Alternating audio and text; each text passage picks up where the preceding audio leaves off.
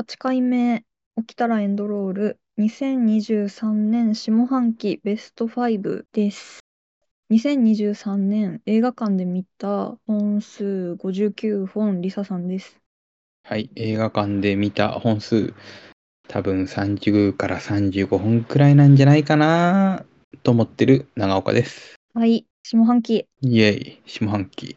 どうすか、下半 期。いや、もう全然見てないんですよ。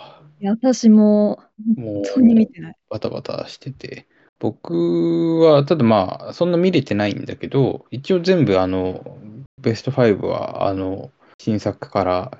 えー、すごい。わあ、ちょっと申し訳ないです。ちょっと新作じゃなくて、旧作の23年下半期に公開した、ちょっとリバイバル含めちゃってます。ああ、まあ結構でも、いろいろあったからね。うん。いやー、新作ね、新作でちゃんと5本選びたかったんだけど、無理だったな。無理だったではもい。いろいろなんかあったと思うんだけどな、新作もな、話題作あ含ー、てめ。か、見たかったけど、見れなかったやつといかあなったな。あまあまあまあ、あ、はいはいはい。まあ、サクッといきますか。そうですね。多分は1、い。 2作かぶってる予感がします。えー、どうだろえう。でまも、あリまあサまさんあ。褒めてたのが2作僕入ってる。あー、本当。じゃあ、あー、もしかしたら5位、5位と4位かも。じゃあ、いきますか。はい。じゃあ、リサさん5位から。はい。管村事件、森達也。ああ、なるほあれど。行きましたね。忘れた見たこと。いや、覚えてる覚えてる。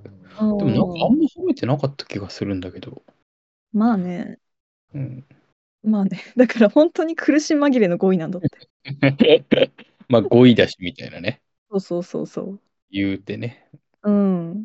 まあでどういも、あげないのも嫌だな、みたいな。うんいや、やっぱね、題材面白いよね、森達也は。持ってくるものが。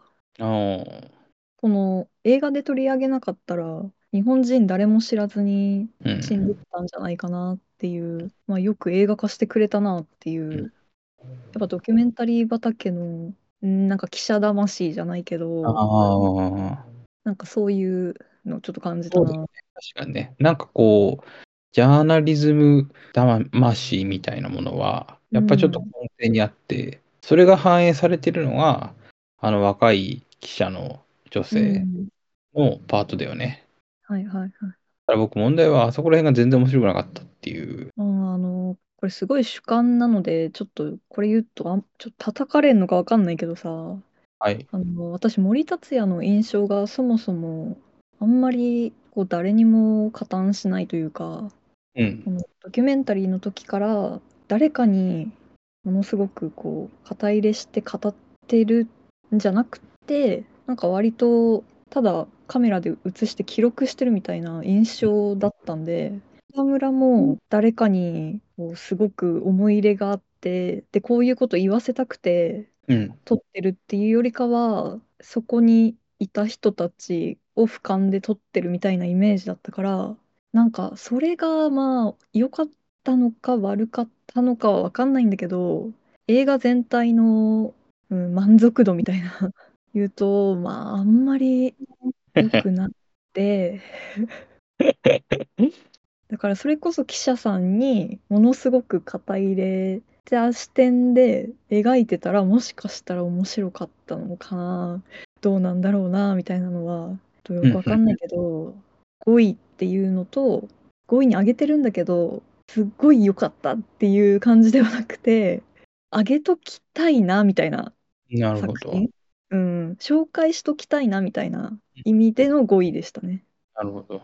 なんか僕もちょっと両論併記的なところが、なんとなくお行儀の良さを感じてしまった、お行儀の良さというか、こはい、う、いろんなところへの配慮をはい感じはいてしまって、森達也の、こう、個人的な思いとか、イデオロギーとかを、まあもうちょっと出してもよかったんじゃないかなって思ううとこんろも確かにあって、ただこれ企画が森達也じゃないんだよね。その最初からできた座組に、その森達也が途中から乗っかったっていう形だから、まああなんかそうなんだ作品全体をそうそうそこまでコントロールできてなかったってういうんと思うんだけど、はいとはいえまあ僕はあの福田村のわちゃわちゃ感うんうん楽しめましたね。うん。いろいろやばい裏だなみたいな。あの事件が起こる前からね。そうだねキャスト良かったなぁ田中玲奈とかね。うんうん本明とか。誰が良かったですか誰が良かったあれじゃない水道橋博士じゃない水道橋博士、確かにね。水道橋博士って実際はさ、なんかさ、うん。 SNS の発信とか見るとさ、うん。バリバリリベラルなんだよね。あ、そうなんだそ。え、ツイッターとかやってんのえ、やってると思う。あ、そうなんだ。そう、だから基本的にはリベラルの人なんだけど、だからそれがああいうめちゃくちゃ保守的な、え、面白 い。ねえ、役をや演じてるっていう、このギャップが、しかもすげえハマってるっていうう、んこの皮肉。あよかったね。逆に真逆だからこそ、すごくハマったのかね。そうだね。客観的に演じられるっていうか、そうそうそうそうそ自う。分を演じろっていうよりかは、やっぱ真逆の人間演じろって言われた方がやりやすいのかもね。やりやすいのかも。やっぱ自分に似たやつだとかっこつけちゃうんじゃないうん、難しいよね。うん。てな感じで、5位でした。はい。僕の5位から。はい。はい長岡さんの5位。はい。23年下半期5位、パールです。おお、パールでも、リサさんもあれだよね。面白かったって言ってたよね。デイ好き。で、好き。大好き。前日たんじゃないですか。一昨うんう年公開されたんだっけか、X っていうやつうの。ん、で、X はテキサスかなで、うんそのポルノ映画を撮ろうとする、なんかヤングな一団がいて、で、彼らにそのロケーションを貸した老夫婦が、まあ、次から次へ若者たちをまあ殺していくっていう映画なわけじゃないですか。あーそんなんだったね。うん。そうそうそうそうそう。で、なんか、パール良かったのは、うん。この老夫婦というか、まあ、奥さんの方の殺人ばあさんが、どういう経緯で若い頃にこう、性格を、うんあの、歪ませたのかみたいな、そういう話かと思ったら、あの、もう見事に最初から行かれてて、こう説明の映画じゃないっていう、うんうんもういきなりこうサイコパス全開で、こううね、ん。それが清々しくもあありました。そうだね。うん。もうスタートが違うみたいな。そうそうそう。いきなりなんか、んなんだっけ、鳥だかなんか殺すじゃない。あーね、うんなんか自分の牧場のなんか殺してたね。なんだっけか、ちょっと覚えてないけど。まあ、X が結構70年代っぽさ。うん。まあ、実際は70年代舞台だったと思うんだけど、だからやっぱ悪魔の生贄とかなんかあの辺のこう、フレーバーがこうあったと思うんだけど、今回は、まあ結構なんだろう、ちょっと50年代のうん。 10年代の映画のルックっぽさみたいなものを感じて、それはなんか音楽とか、その結構色鮮やかだったじゃないですか。うん、衣装とか衣装にせよ、その画面の配色というか、なんか1950年代のテクニカラーっぽさをね、結構感じていて、うんで、なんかね、ダグラス・サークっていう監督がね、いるんですよ。これはなんか、50年代のそのメロドラマの名称で、結構ああいうその郊外のに住んでる抑圧された奥さんが浮気するみたいな話をいっぱい。うんで、本当にああいうこう鮮やかな、テクニカルの鮮やかな画面の中でそういう不倫の展開するみたいな感じなんだけど、なんかやっぱその色の鮮やか鮮やかさっていうかもうもはやなんかどぎつさみたいなうんうものがつまりそのダグラス・サーク的な色彩のどぎつさっていうのをこう、浮気が壮大にうまくいかなくてなんだろうんうこう語話拍子にどんどんどんどんこう進んでいくみたいなうん。それえーなんかうまくねなんかそのマッチしてるなっていうう、んサークの、まあ、ある種の変装というかとしての残酷描写みたいなのが、なかなか面白い使い方だなっていうところは思いました。うんうん。いいね。なんか全然私と違う視点で。あら私はどんな人だったんですか、ってことで、私の第4位、 4位 パール、ハイベスト監督あら。 そう、私4位なんですよ。 4位まあ、この流れで話すんですけど、うんあの私、パールディズニー映画だと思ってて、フォー、ちょっぴり社会派ディズニーみたいな。フォー。私にとってプリンセスでした ね。とやっぱ X の話出たけどさ、だから X の時に比べたらもう殺人衝動の動機がもうはっきりしてるじゃん。まあね。あのパールにとってこういうことが起きたからそいつが憎くなってみたいな、うん、うんうんうんわかるわかるみたいな殺したくなるよねみたい なそこの共感がすごいしやすいし共感なんですね。いけいけみたいなよしよしみたいなすごいさ感情の喜怒哀楽がものすごくはっきりしてるじゃんパールが。そうだね。なんかそれも自分に似てるなと思って、なんか、でもあそこまでぶっきりしてないけど、 でもあの、なんかさ、オーディションに落ちちゃって、雄たけび上げながら泣くじゃん、パールが。そうだね。私、あのシーン、ちょっと、羨ましいというかさ、切ないというか、なんかあそこまで悔しがって大泣きする経験ってなんかしたことないなと思って。 本気で合格したくてみたいな。まっすぐでさ、パールがとにかく、うん。そうですね。まあまあ、折れないね、パールね。うん。いや、本当素敵。あのーリサさんにとっては多分パールがプリンセスなんだと思うけど、うんうん。僕にとってはやっぱパールの旦那がヒーローなんですよ。はい。最後ね。シあーンそうそうそうそう。やっぱり、いや、俺、このパールの旦那めっちゃ偉大だと思うわけ。いや、あれを受け入れられる男に私もなりたいっていう。受け入れてんのか、諦めてんのかじゃん。いや、受け入れてると思う。浮気もされてさ、なんかひ結構ひどい逆恨みじゃない。そう、だから自分を連れてここからあの逃がしてくれると思ったら、だいぶそのパールがやばいやつだっていうことにエンシェギシノがす気づいて、うん。あの、フェードアウトしようと思ったら失敗して殺される。ああ、いいね。うんうん。いや、い いいいんだけどさ、そこもさ。まあ、そう浮気してするんですけど、まあ、僕はやっぱあの旦那さんが本当にすごいなっていう、裏切られても人を殺しまくってもなお受け入れるっていう、このパールの旦那とあのスピルバーグのパパが僕の今年の二大ヒーローですね。ああ、そっか。フェイブルマンズも今年かそ。うそうそうそう。そうだね。二大二大やヒべーえロ夫。 ああ、いや、でもある意味やっぱタが外れてるよね。普通の認識というかさ、思考のままじゃいられないよね。ー。そうだね。うん。やっぱりどこかで踏みとどまるか、でもまあ、羨ましくはあるけどね。僕はやれないから、いや踏みとどまっちゃうし、やっぱり、その、なんか超えたいけど超えられないみたいな。いろいろうん抑制されちゃって、うんうんうん。そこをポーンって飛んでいくから感じがあります。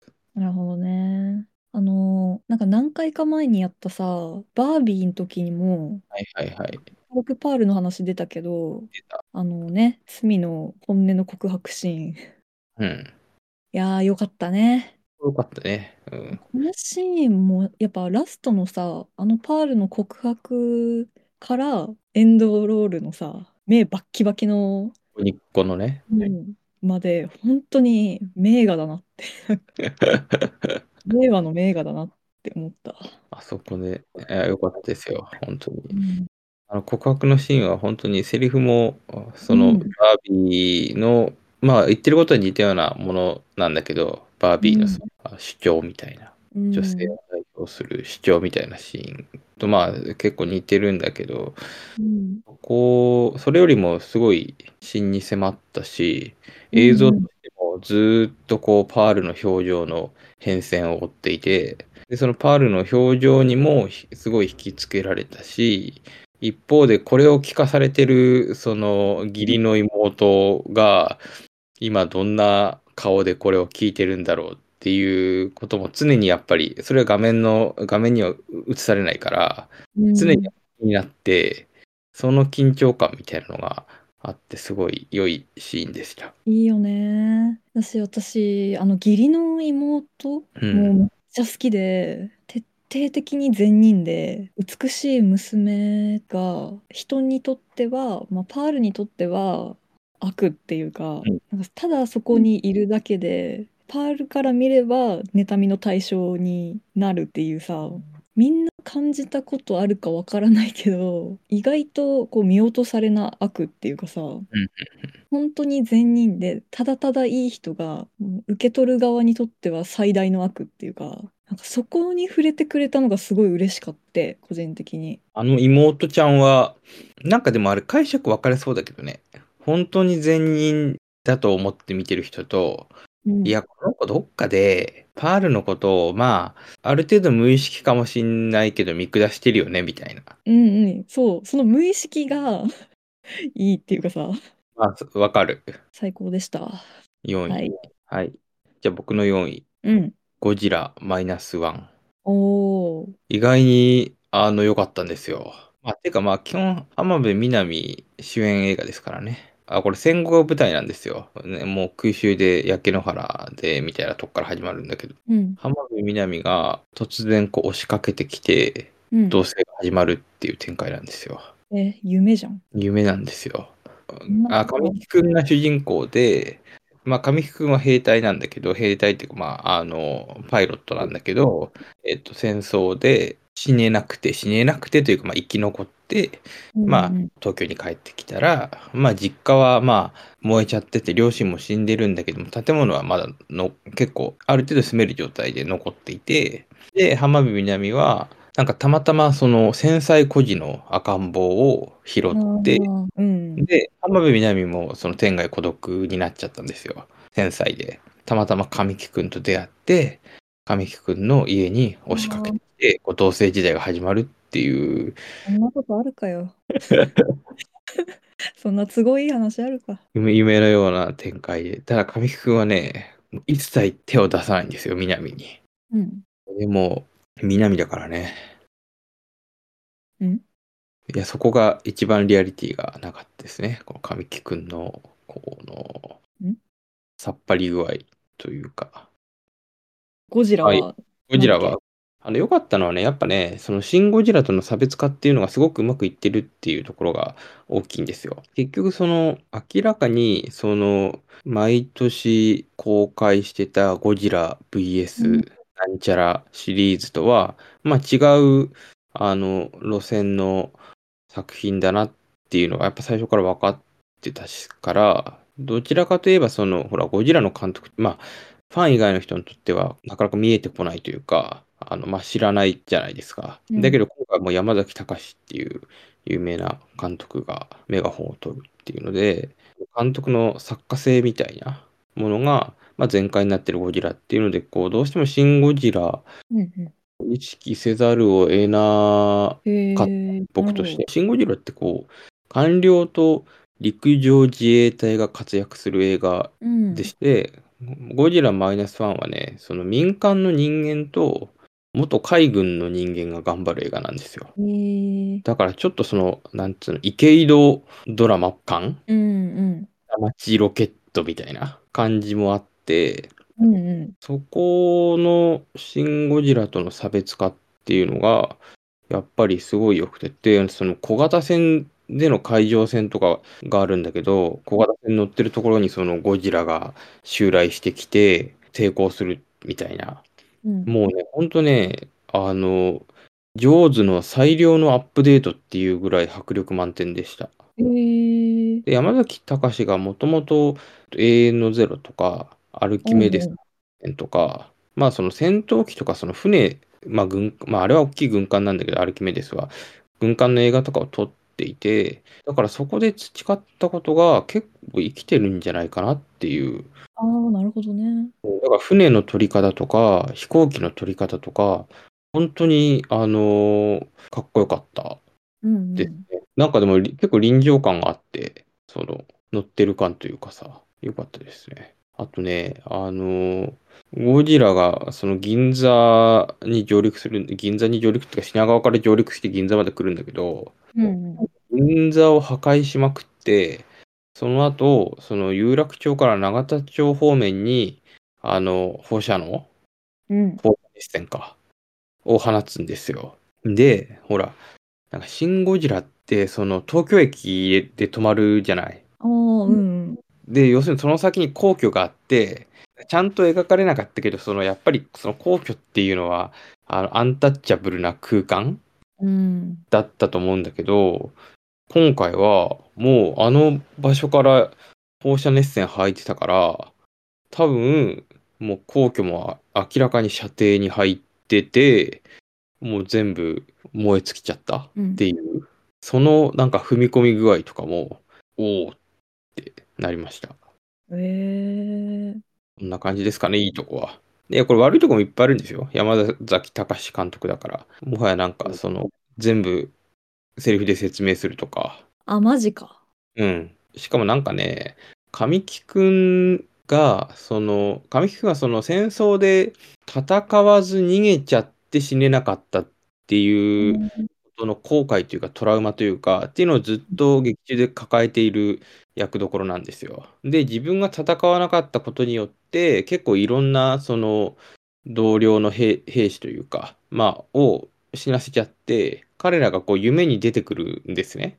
はいはい。そのトラウマについてこう浜辺美波にこう吐露するシーンがあるんだけどうん。自分はこういうことをやってしまって、えっとそれを今でも抱え続けてるんだみたいなただうんその、それってそのプロローグで起起こることなんですよだから映画のプロローグで起こったことを劇中で浜辺浜辺美波にいかにそれがなんか自分にとって辛い出来事だったかこうひたすら説明するシーンがあってほうほう。なんかそういう、いや、みたいな、知ってるよ、みたいな。あこあ、観客にとっては二度手間みたいな。そうそうそうそうそう。だから本当い、絶対いらないと思うんだけど、映画としては。なんかああいうのに入れちゃう監督なんですよね。うん。だからもう本当に役者陣へのディレクションは壊滅的にひどいと思います。ただ、まあ、それは、なんだろう。こう、邦画のある種の傾向ではあるから、うん。もう最初からなんだろう、いつもそうだから、この監督って。だからそれは覚悟してたからね、今回そんなにマイナスにはなんなかった。ああ、そうなんだ個。人的に。うん。受け入れた。そう。いいところの方がいっぱい印象に残ります。うん。ああ、いいね。ということで4位です。ああ、結局行かなかったから、ちょっと見てみようかなって気うにん。なりましたね。はい。ぜひ。えー、はい。はい。じゃあ3位。はい。エサさん3位、新作じゃなくてもめちゃくちゃ申し訳ないんですけど、おうなので、さらっと、あの、ライナー・ベルナー・ファスビンダーのマリア・ブラウンの結婚、ああ、いいですね。もう良すぎて、始まり方があんなに最高な映画、久しぶりに見たって感じで。終わりってどう始まるっけあれ。あれも戦、戦前戦中か戦中だね。戦中から始まる。から始まって旦那さんが帰ってくるみたいなでもあの最初に戦中に旦那さんと結婚するんだよだよ結ね婚シーンから始まってなんか大砲とかさなんか銃撃戦とかバババババって音鳴ってる中そうだあの、長回しな、なんだっけか。そこをずっと。長回しだっけああ、なんか思い出した。そうだ。ちょっと去年なんでちょっと記憶があれなんですけどあの教会の結婚式のシーンから始まってもうなんか参列してる多分友達とか家族とかもうもう銃撃戦やばいから早く逃げたいんだけどマリアとその旦那さんは結婚式ちゃんとやりたくて神父さんにしっかり誓いの言葉のその前工場じゃないけどうんあの誓いますか誓いますかみたいな言ってほしいのにその神父さんすら逃げたがって てで大きい爆撃がその教会の近くにバーンって落ちて、うんなんかもうお客さん全員教会から逃げてで神父さんも一緒に逃げようとするんだけどその新郎新婦が襲いかかって「お前ちゃんと最後まで言え」みたいな感じ でで言わせて結婚式開いてタイトルみたいなもなう。感動しました。こんなにいいオープニングがあるのか。でも映画全体も結構しびれる映画だよね。そうだね。いやー、だからさ、こんなすごいいい始まり方しちゃって、終わり大丈夫かなって思ったんですよ。ラストシーン、大丈夫かなって思ったんだけど、いや大丈夫だった。特に最高だよね。よかった、本当に。もう大満足ですね。あのサッカーの中継流れてんだよな、確かな。他の中継。あれ、サッカーの中継流れてたと思うよ。え、何、ラストラスト。 えほら、え、旦那さんが帰ってきて、うん刑務所からね。うんで、その新居みたいなところで、なんかそれを迎えるん準備というか、うんで、ずーっとそのサッカーの中継がテレビで流れていて、それと並行して、その夫婦のやりとりっていうのが、あの、をこううん、映していって、最終的に、その、バーンっていう、その、旦那さんが自殺をして、で、そのサッカーの中継の音、音というか画面が、そのものすごいその、なんだろう、空虚に、こう、いつまでも映し続けられるみたいなラストだったと思うけど、違うっけかうん全然覚えてないえ、マジあであれ あーやばい、忘れた。そうだっけなんかそうだったと思 うよ。らしいです。こうらしいです。すいません。第は3い位に触れる。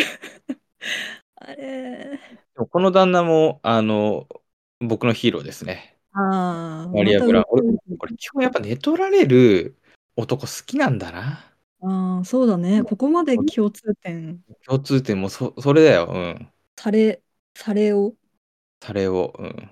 され旦那わかんないけど。なんだというか。なんかこう、それを抱えて生きていく男たちうん。に対する、こう、なんだろう。尊敬じゃないけど、ほう。こう憧れと尊敬が入り混じる感情があります。複雑やん。複雑ですね。はいえーもう本当に、まず新作じゃないっていう点もだし、ラスト最高って言ってラスト忘れてるって いう。いや、はい俺も合ってるかどうかわかんないけども、10年近く前に見た。やべ映画え、半年前に見たやつ忘れた。はい、あの、もし見る機会もあるのかな、劇場でしかやんないのかな。なんか今回のリマスターでソフト化されそうだけどね。いや、してほしいね。あシネマで配信もされるかもよ。いや、してほしいし、もしね、ディスク化みたいなのしたら絶対買うぐらいも超ほん好ときう、な映画でした。いや、マリア・ブラウン、いいんですよね、ほんとね。はい。はい。じゃあ僕の3位で。はい。はい、3位。君たちはどう生きるか。え あれすごい批判するいや、あの、確かにフィル、あの、早尾のフィルモグラフィーの中では、そんなに高くないっていうのは間違いないんですよ。うん。ただ、それでもまあ、早尾だからね。え要するに自分の中ですごいグッとこなかったけども、うんやっぱり下半期3位ぐらいにはもう全然余裕で達するレベルというか、のへえいい映画だったなと思います。あ、他の作品と比べてもってことか。そうそうそう、あくまでも、その、宮崎駿の今までの作品と比べたらそんなに高くないってだけで、なるほそど。もそも今まで作ってきた作品がなんか本当に、なんていうのあの、人生ベストとかなんかそういうレベルだから、うん相対的に高くないっていうだけでもうこと、もう今年公開された映画の中ではもうダントツで面白い方、というか、あの、満足した方です。そうなんだ。やうん。なんかやっぱり、感想には聞こえなかった。 今まで。あじゃあ、お願いします。そうですね。まあ、やっぱりそのインコとか、うん。わらわらとかうん。が微妙だったんですよ。はいはいはい。うん世のうん。中では。その、うんなんだろう、こう造形として全然面白くないっていう、顔なしとかね。そうそうそうそう、なんか、ああいうのに比べたら、想像力枯れてんじゃないのっていうぐらい平凡だなって思ったんですよ。あと、その、まあ、割と児童文学の基本的なフォーマットに沿って作ってるから、うん。すごい分かりやすいというか「風立ちぬ」とか「ポニョ」とかに比べると全然やばくない映画だなって思って、うんそこがやっぱり相対的になんか宮崎駿はパワーダウンしてるなって思った理由ですね。うんうん。でももちろんいいところもいっぱいあって、というかもう前半、前半というか序盤のあの、空襲のシーンとかもう圧倒的にすごかったし、うんうん。もうその後のもろもろの描写というか展開とかも面白かったし、一番印象的なのは、なんだっけ、あの、ペリカンが出てくる。うんで、リサさんも前言ってたような気がするけど、あれやっぱコウノトリかと最初思うよね。思うね。わらわらってのがさ、なんかこう生命の元みたいな存在だって説明されるじゃない。うん、人間になるあ前の。そうそうそう。だからコウノトリが来て、それを運ぶのかと思ったら、コウノトリじゃなくて、ペリカンで、しかもそれ食っていくと。で、その上に、それを防ぐために、そのヒミが、わらわらごとペリカンを燃やすじゃない。で、こう、一応ヒミって、まあメインヒロイン各級の一人なわけじゃない。うん、うん、うんなん。かこう、わらわらを守るために、うまくペリカンだけこう、撃退するのかと思いきや、わらわらごと燃やしていって主人公に止められるっていう、これどんな死生観なんだっていう、なんだろう、普通やらないよねっていうことの連続で、もうこのシーン、あの、個人的には、どう生きるかの中でベストです。そう。へえ。ですね。はい。そんなとこなんですが、 3位、宮崎駿。宮崎駿。でもあれですね、やっぱりもう一作品ぐらい作ってほしいですね。うーん、僕短編を作ってほしいですね。おー、長編よりも短編の方が向いてる人なんじゃないかなって思います。うん、やっぱり話毎回わけわかんないじゃないですか。わけわかんないって言い方あれだけど、その、うん、その結局宮崎駿の私小説っぽいとこがはい。傾向が強いから、うん、宮崎駿の内面的なその物語というか、うん、うん。だからその彼の心の中ではいろいろこう型がついてる一本筋が通ってんのかもしれないけどうん、や脚本としてはなんだろうこうちょっと破綻してるところもあってまあその破綻具合が面白いといえば面白いんですが僕は割と初期のカリオストロとかうん、まあ、ラピュタとか、あの、コナンとか、ああいう、その、宮崎駿の作家性とエンタメ性というか、商業的な要請とうの、んその、折衝の中で生まれてくるものっていうのが、あの、好きなんですよ。なので、えっ、と、あんまりこう、作家性全開っていうのを作るよりも、まあ短編ぐらいで、うん、うんなるほど。うん、うん、うん。そのマーケットの要請に応えたものをちょっとあのあとまあそんなにやっぱな もう多分生きないからだから悲しいこう短編ぐらいでこういっぱい完成さ何作か完成させていく方があのいいなっていう途中で死んで誰かが引き継い誰かに引き継がれたものを見るよりはあ、てでもそれ嫌だね。うんあー、確かに。制作途中でいなくなっちゃうの一番嫌だね。だよねなんかうん。いやここまでは完全に早尾バージョンですっていうのが分かればいいんだけどうん。うん、そういうわけには多分いかないじゃない、映画制作って。ああ、でもよかった。あの、私、下半期に君たちは入ってなかったんで、そうなんだ。はい。あの、俺こ入こってで、ると思ったから、今、リサさんに全然話を振ってないんだけど、やっぱりこの後出てくるかなと思って。出てこない。 泣いてたのに。うん。あ、あとね、あの、王子さんのね、積み木が崩れるシーンあるじゃないですか。うんで、あの崩れる瞬間にこう、劇伴が、こうと、劇伴うんてかこう、なんか静寂になるんですよね。覚えてます、うん。うーん、うーん、わかんないかも。えでもあの、こう、崩れるシーンになんか本当に静かになるんですよ。その崩れる瞬間、おう。映画が。で、うんその時に、劇場で近くで見てた子供がいて、うん。あって漏らしちゃったんですよ、思わず。その子が。うん。それが、それはもう今年一番いい映画体験でした。あ、それめっちゃいいね。やっぱ、いや、俺も思ったんだよ。あ、崩れるって。うん。でもやっぱそお大人になるとやっぱそれはこう飲み込めちゃうんですよね。うん。でも子供はやっぱりポロってこう素直に出ちゃうっていう。だからそれすごいよ。良かったわね。うん。うんうん。あ、いいね。いや、なかなかさ、その子供と同じ劇場で見る映画ってないじゃん、私たち。はいうん。だから、そう、だからやっぱそう、本当になかなか子供と勝ち合わないから、うん、作品がね。そうそうそうそうそう。たまにこういうのをね、見るとたまんねえなと思いますね、やっぱね。あーやっぱ映画館行くべきですね。そうそうそうそう。うんいい話だ。これは、そう、良かったです。とても。なんか珍しいね。長岡さんのさ、劇場体験話ってなんか大体 悲しい、悲しい最後。いい話いっぱいありますよ。ああ、そうなんだ。うん。俺結構映画の奇跡と、あの、出会ってるからね。えー、じゃあ今後積極的にいい映画体験の話してもらって。あ、なんか満足したな。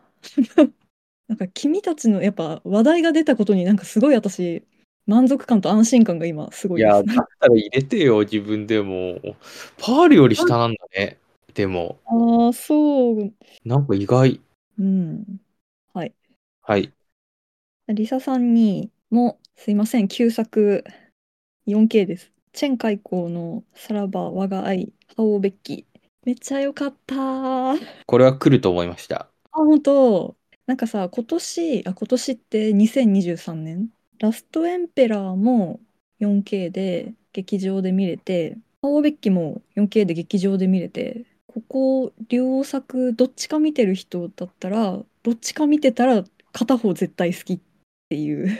どっちかは絶対好き。あの、例えば、ラストエンペラー見てるけど、ハオーベッキ見てないって人いたら、ラストエンペラー好きだったら、ハオーベッキ絶対見てほしい。そういうことね。うんうん。し、ハオベキ見てて好きで、ラストエンペラー見てないんだったら、ラストエンペラー絶対好きだよっていう感じ。あれ、ラストエンペラーは入ってないんですかえ、ラストエンペラーちょっと人生ベストクラスかも。え、じゃあ ちあょっらと入れてないかも。なのに入ってない。うん。ラストエンペラーは何回かもう見たことがあるから、ああ、なるほどね。そう、ハオベッキもさっきのマリア・ブラウンの結婚も、あの今年2023年初めて見た映画だったんですよ。旧作だけど。だからちょっとランクインさせてなるもらったんですけどざっくり言うと狂劇の俳優養成所で厳しい稽古に耐えた2人の少年が人気演目のスターになるみたいな話なんだけどでその大きくなってあの大きい舞台に立ってから、まあ、激動の時代に飲み込まれていっちゃってどうなっちゃうのみたいなお話で、あのー主演がレスリー・ちゃんはい。なんですけど、もう絶世の美しさ。男性なんだけどね、性別を超越してますね。あの、所作とかさ、女性の魂というか、女性の心を持ってるけど、ちょっと体が男性の方ってさ、こう、所作とか言葉遣いで心を表現するじゃん。女性らしさみたいな部分を。ふんふんふん。女性より女性らしく見えるっていうかさ。おーなんかそれがレスリーちゃんにも見えて全然たくましい体だし顔もかっこいい男性なんだけどなんか目で追っちゃう綺麗な女の人見てるみたいな感覚になれるし、あの似た作品であげていいのかわかんないんだけどえっとウォン・カーウェイの「ブエノス・アイレス」ああ、レスリーちゃん出てるやつ。うんうん、トニー・レオンとレスリーちゃんの男性2人の愛の話じゃん。はい。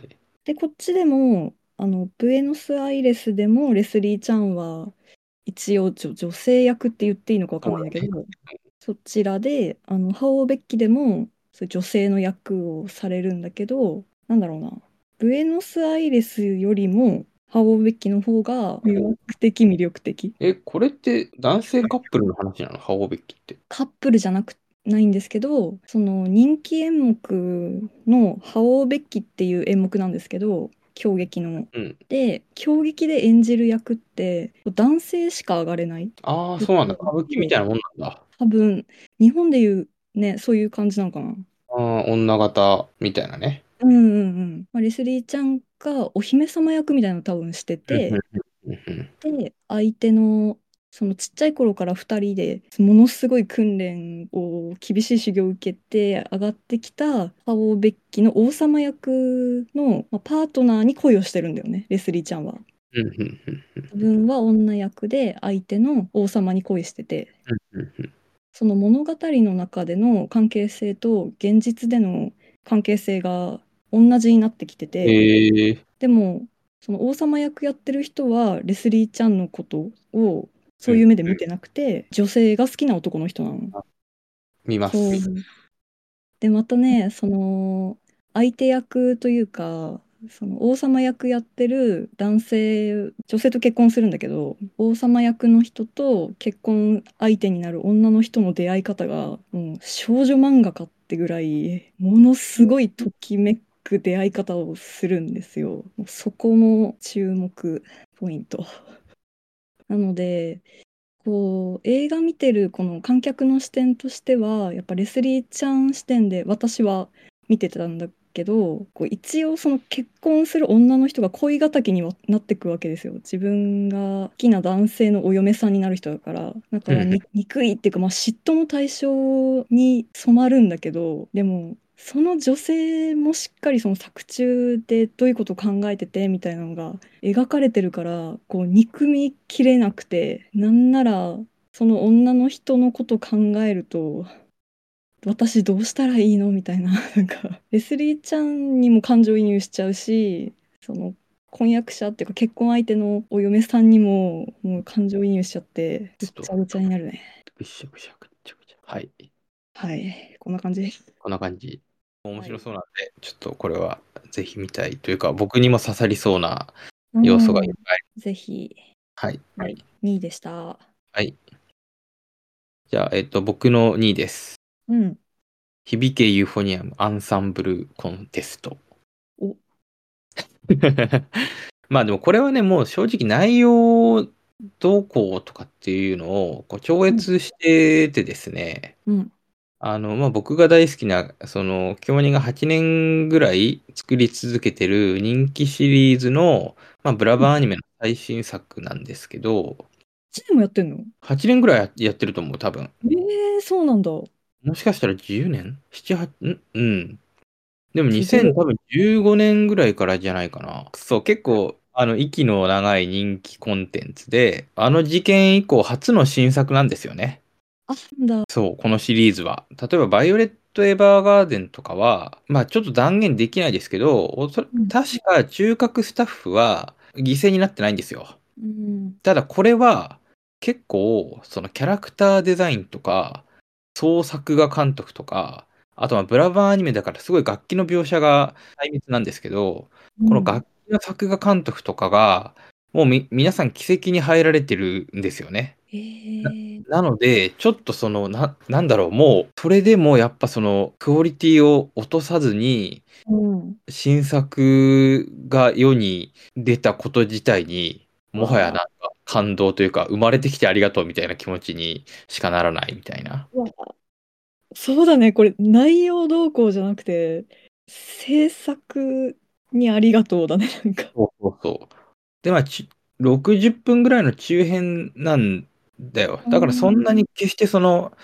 パワフルな作品ではないんだけどうん。やっぱりその京都アニメーションならではのすごい丁寧な描写とか、なんかその楽器を吹く時の呼吸というか息遣いの音とか、なんかその音の反射とか光の描き方とかのその空間のリアリティとか、そこら辺のやっぱ生々しさっていうのがやっぱり相変わらず健在だし、金管楽器とかってすごい反射するじゃないですか。うん。うん金だからやっぱそこら辺の映り込みとかこれを叩くとこういう音がするというかここをこう押さえるとなんかその楽器がこういうその動きというかなんて言ったらいいんだろう、うんうギんミックで動くみたいなのが本当にね細密なんですよねやっぱりそれが相変わらずすごくて普通だったらサボっちゃうようなところをやっぱりサボらないっていうのがこの今日アニ,、アニメのいいところですかね。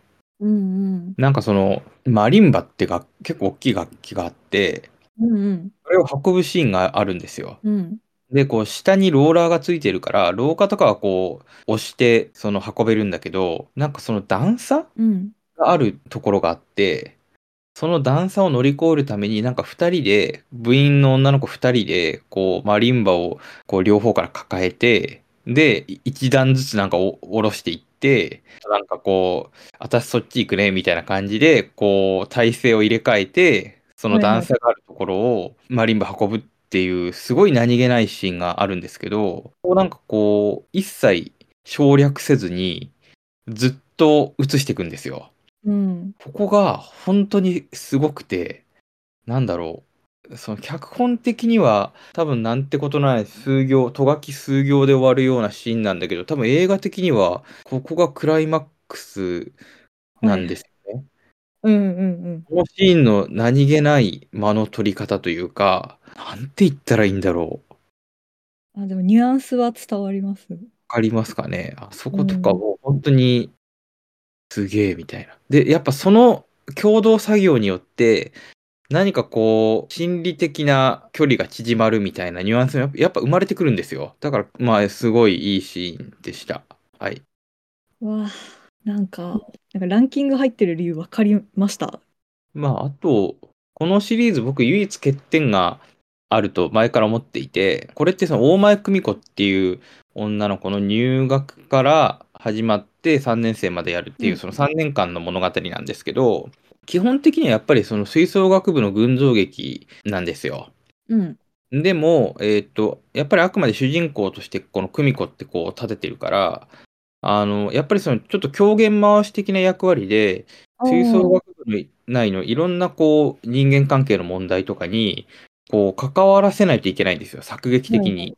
うんうん。だと、1年生の時とかは、やっぱり1年生のこの久美子が、その3年生同士の人間関係に介入するっていう、結構その無理のあるうんシチュエーションが結構続いていて、なんだろう、こう、ちょっと普通こんななんか2個も上の先輩同士の、なんていうの ドロドロに入っていけないよなとか、うんうん。あとなんかその、上級生同士がなんか喧嘩してるのをたまたま見かけるとか、なんかそういう結構ね、無理のある状況が多かったんですけど、この映画から、あの、部長なんですよ、主人公が。うんうんなので、その、部内の調整役として、いろいろあっちゃこっちゃの駆けずり回るっていうシチュエーションに、すごい説得力というか不自然さがなくなって、だからストーリーも結構素直に今までよりも見れたんですよ。うん。ああ、うんっていう良さもありました。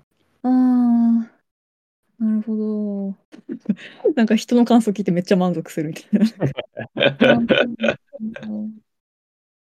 はい、じゃあ、下半期第1位はいは、ディーン・フライシャー・キャンプ監督のマルセル、靴を履いた小さな貝。えええマルセルです。マルセルですかマルセル第1位です。第1位、まさかのうん。アニメーションですよね。あ、そうです。ストップモーション。プモーション。お、意外なのが。下半期入ったぞーの7月の頭か、あの、6月の超下旬ギリギリ。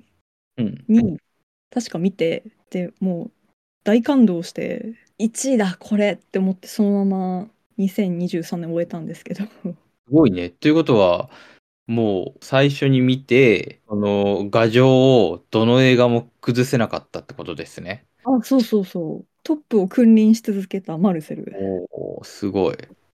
まあ、ちょっとさポスター見てもらうとわかるんですけどなんか正直不気味じゃんなんか貝殻の穴の部分に一つ目がついててはい。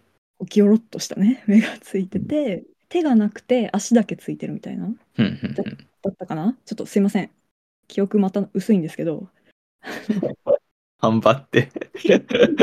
1位だぞみたいな1位だぞ。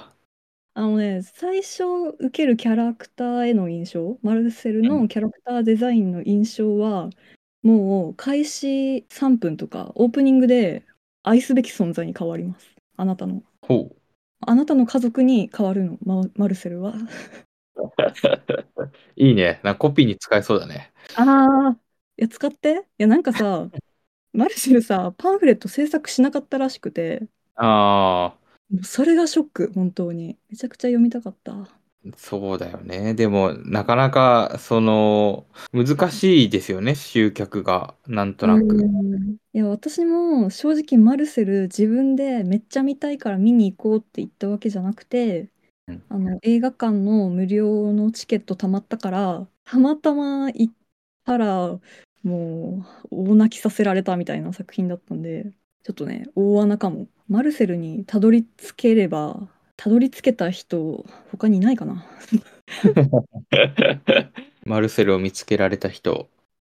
モキュメンタリーなんですかあ、そう、モキュメンタリーなんですよ。えー、ストップモーションアニメで、かつモキュメンタリそう、あの貝殻のマルセルは、おばあちゃんと誰も住んでない人間の一軒家に2人でって言っていいのかな貝殻2個で 2人で住んでるんですけど、ー。もともとは他に貝殻の家族とか友達とか親戚とか仲間がいっぱいいてもうカップルのお家になんか居候している貝殻たちみたいな感じでみんなで仲良く暮らしてたんだけどそのお家の主である2人のカップルが喧嘩別れしちゃって2人とも家出てった時に片方のうちにそのマルセルとおばあちゃん以外の貝殻たちがそっちのお家を出てっちゃうカップルのお家に行っちゃうんですよ。おー。仲間たちと引き離されて二人っきりで住んでたんだけどその空き家になんか動画制作してる男が住み始めてでマルセルとおばあちゃんに出会っていや実は家族と離れ離れになっちゃってみたいな話をその新しい住民の人間に話したらあじゃあに YouTube で配信して家族見つけようよみたいな感じになってでライブ配信とかでマルセルたちの様子を映して僕の家族知りませんかみたいに家族を家族とか仲間を探すっていう話なんですけど。おばあちゃんの声がイザベラ・ロッセリーニなんですね。すごいね。おばあちゃんがいいのよね。なんかさ、映画見、見始めた時は、これストップモーションアニメだし、モキュメンタリーだなっていうのも分かって認識しながら見てるのに、こうストーリーがさ、進んでいくことによって、もうマルセルもおばあちゃんたちも、その新しく引っ越してくる動画制作だかしてる一人の男も、あ、現実にいるな、みたいな。本当に自分と同じ世界にいる一人の生き物たちなんだみたいになんかどんどん何の抵抗もなくその事実を受け入れてあこれってドキュメンタリーなんだみたいになってくのどんどん私だけなのかもしれないけどでもっていうことは、そのモキュメンタリーっていう形式がすごくうまく生きてるってことですよね。うんウェス・アンダーソンの「犬ヶ島」が好きだったらマルセル大好きですいや、見てないんですよ ね。いやーマルセルさ本当に見たことある人いなさすぎて見ましたっていう人聞いたことないしあのフィルマークスとかのさあのレビュー数うん。もう2000とかで このように見たことある人少なすぎるどうしようどうしたらもっと見てもらえるだろう じゃあ、僕が見ます。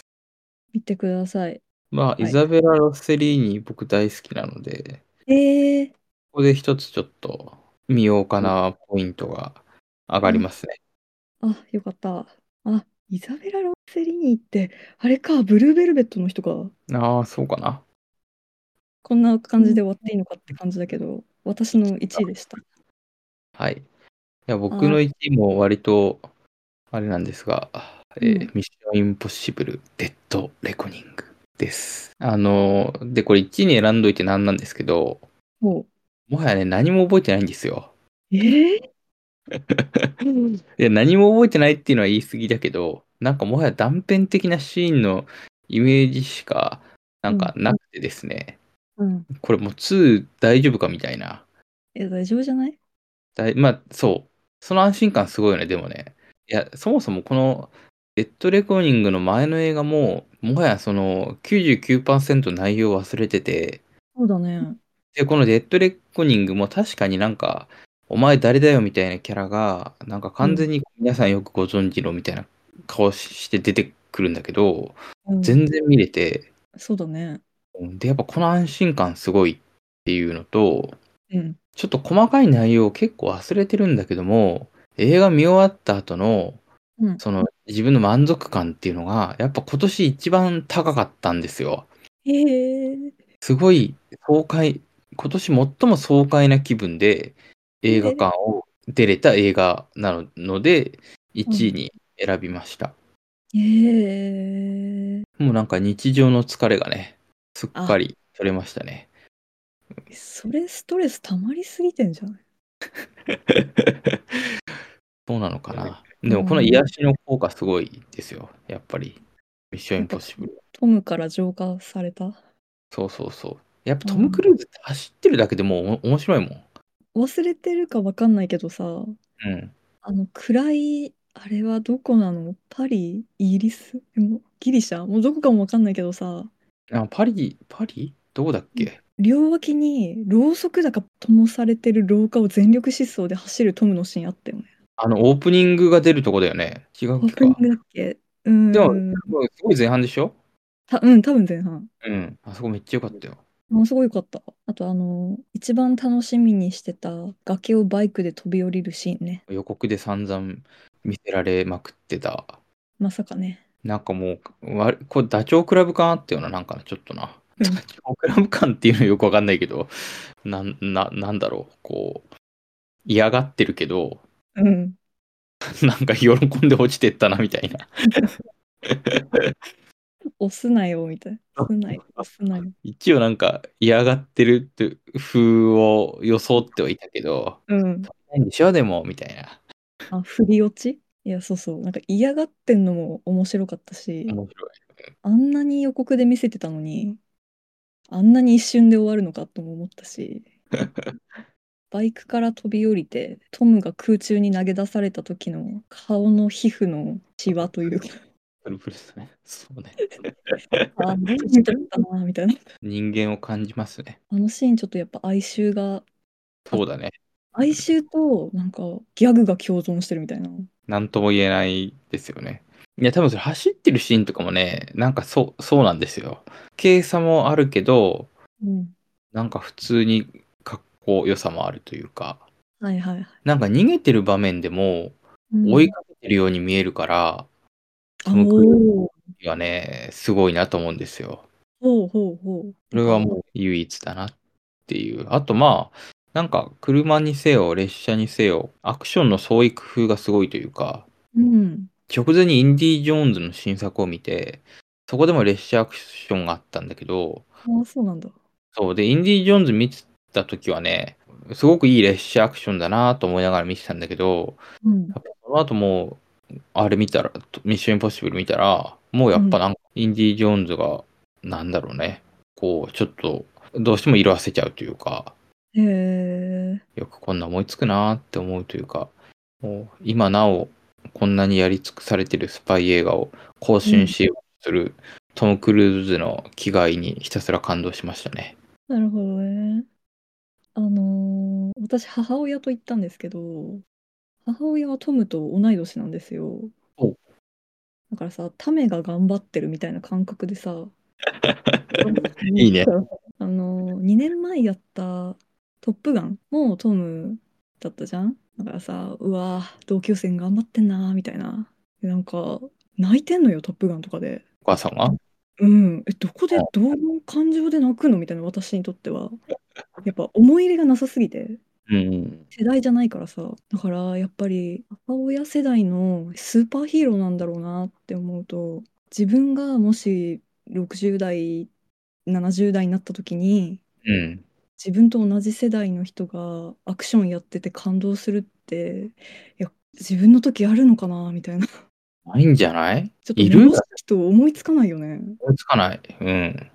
いやーなんか悲しいなそれそう私ねだ。って誰を見なんかて奮い立たせればいいの自分でも、なんだろう。一人、一人一人というか、個人的にははなんかいそうな気がするけどね。大体僕ら以降からこう共通体験がどんどんなくなっていく世代じゃない。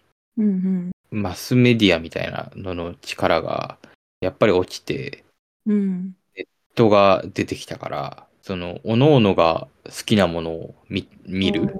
はいしかもはいそれも必ずしも最新のものじゃなくて、なんかサブスクとかで古いのにハマる人もいればみたいなう。んで完全にこう、島宇宙化していくから、なるみほどんなの共通体験みたいなものって、やっぱり昔の人に比べたら圧倒的に少ないよね。音楽とか悲しいうん。作品とかにせよ。僕がというのも、リサさんがちょっと気に入らないポイントを聞いたじゃないですか、この映画について。気に入らないポイント。ちゃんと女を守れよっていう。ああ、そうだね。それに関しては、なんだろうな。許してあげてほしいですね。え、な、なんでなんでなんだなんでというか、このうん、この、なんていうのトム・クルーズというか、イーサン・ハントという男の宿命なんですよ、それが。 失い続ける。そうそう一番大切なものを失い、損ない続けるという宿命なんですよね。その宿命の重さに、僕はやっぱり、こう、胸を打たれるというか、心が痛まずにはいられないんです。はい。うん。だ から、の全然響いてね。 失いすぎてて、まあやっぱり女って消耗品なんだな、イーさんにとってはっていう見方ですね。こちらとしては。まあ確かにね、ちょっと次から次へと出てきちゃうからね、うん。美女がね。美女がね。まあそこは確かに。はい。パート2っていつ来るんだろうね。うーん、ねぼちぼち。ってか別にこれ分ける必要ないよな。あの、でもすごい中途半端っていうか、なんか、あれなんか全然話片付いてないなとは思った気がする。いや、あれで終わってよかったな。はこいんな。感じこんな感じですね。はい。いやーなんか、すごい個性全開のトップ5だったな。そうだね。でも僕今回割とあれですね、メジャー路線ですね。一つもアート映画なんてない。あ、そうん。う。あれ、そう。そうですよ。パール、ゴジラ、君たち、UFO、ミッションインポッシブルだから。バリバリ大衆映画全部。うん。そうだアねク。ターファンとかね。なんかそういうの入ってこなかったね。あ、確かに。入らないですね。ねうん、はい。パールだけだったね、かぶったの。そうだね。でもまあ、あの、あの、マリア・ブラウンとかも本当にオールタイムベスト級ですうんし、いや、そう、本当に人生ベストクラス。えー、てか、なんかあれだな。なんかさ、マリア・ブラウンとか、ハウオベッキが人生ベストって納得なんだけど、納得っていうか、なんか、うんうん、わかるわかるって感じなんだけど映画史に三千と輝く名映画ですからね。 そうそうそう。そういう意味でも納得できるんだけど、なんかあれだね、なんかマルセルが人生ベストですとかって言うとさ、なんかちょっと人の良さ出すぎるかもな、私の。そうだね。うん。ちょっとこれは、純朴な人なんだなっていうね。うん、秘密にしとこうかでも大丈夫、みんなマルセル分かってないから、知らないから。な。あでもそもそも見てないからわかんない。そもそも見てないから、次回、2023年、旧作も含めてトップ5はい。やるので、ごちゃ混ぜのラおンキ茶ンまグでの。これは新作でもいいし、劇場公開された旧作でもいいし、配信で見たものでも、もう本当に何でもいいってことですね。そう、2023年に見、見たすべての映画の中からトップ初見、体験も OK みたいなね。うん。うんうんうん。でやろうと思います。はい。そんな感じで、はいはい。さよなら。さよなら。今年も、今年は映画いっぱい見るぞ。